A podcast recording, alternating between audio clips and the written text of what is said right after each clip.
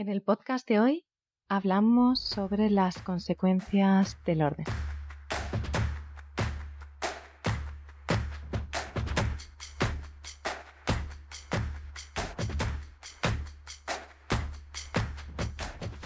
M se está planteando dejar su relación de pareja.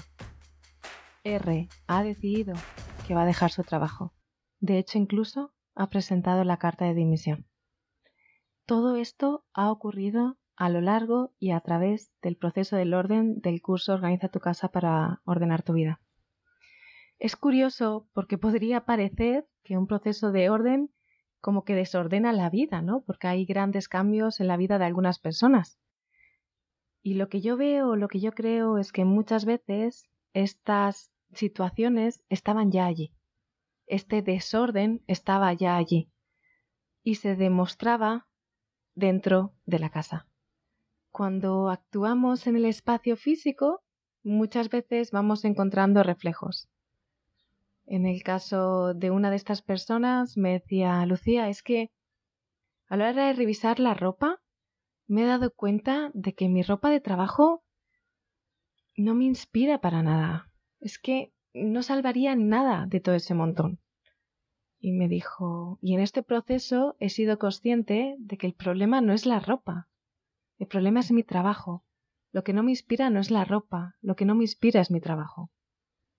Y continuando con el proceso, a lo largo de otras etapas diferentes, ha podido tomar claridad en relación a esto, reencontrarse con papeles que tenía de sueños que se perdieron en algún momento, y encontrar otras cosas a través de los objetos que le regalaban aprendizajes que van mucho más allá de las posesiones. Esta es la parte que me fascina del camino del orden, porque creo que uno de los beneficios más importantes es la claridad que aporta.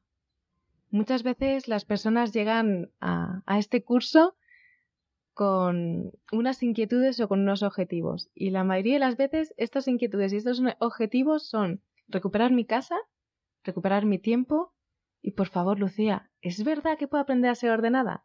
¿Es verdad que puedo pasar menos tiempo ordenando? ¿Es verdad que voy a limpiar menos y mi casa va a estar más limpia? ¿Es verdad que... yo siempre digo sí, sí, y no solo eso.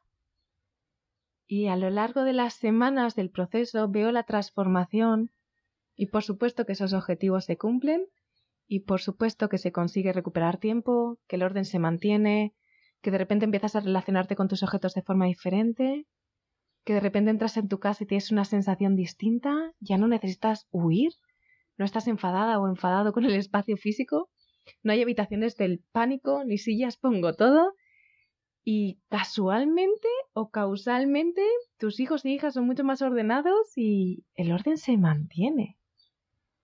Pero esta no es la parte que normalmente la gente manifiesta como el mayor beneficio. El mayor beneficio es la claridad. Es el de repente me he dado cuenta de esto. Ahora quedo más con mis amigas o con mis amigos. Aprecio mi relación de pareja reconozco a la persona.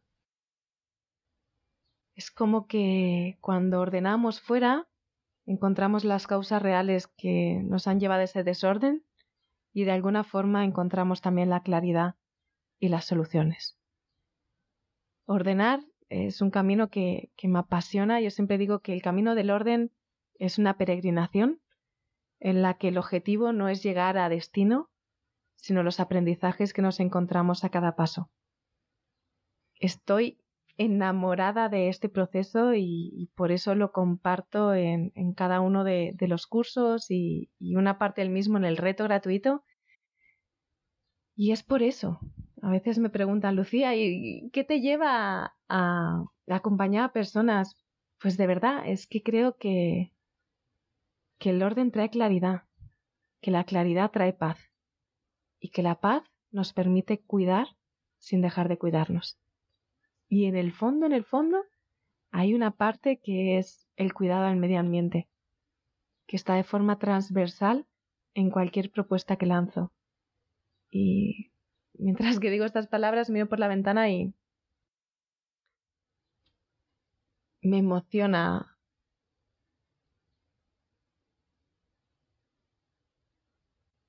ser parte de este planeta. Y de corazón creo que si nos ordenamos dentro, tenemos la capacidad de ordenar fuera. Ups.